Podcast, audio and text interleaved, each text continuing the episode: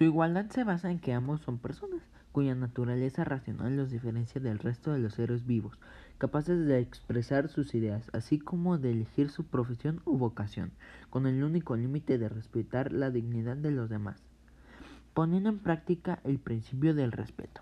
Bueno, esto fue todo por hoy. Gracias.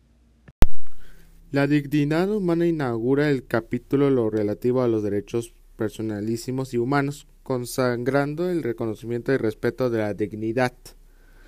Según el artículo número 51 del nuevo Código Civil y Comercial, según la ONU, inviolabilidad de la persona humana es perfecta y en cualquier circunstancia tiene derecho al reconocimiento y respeto de su dignidad de cada persona.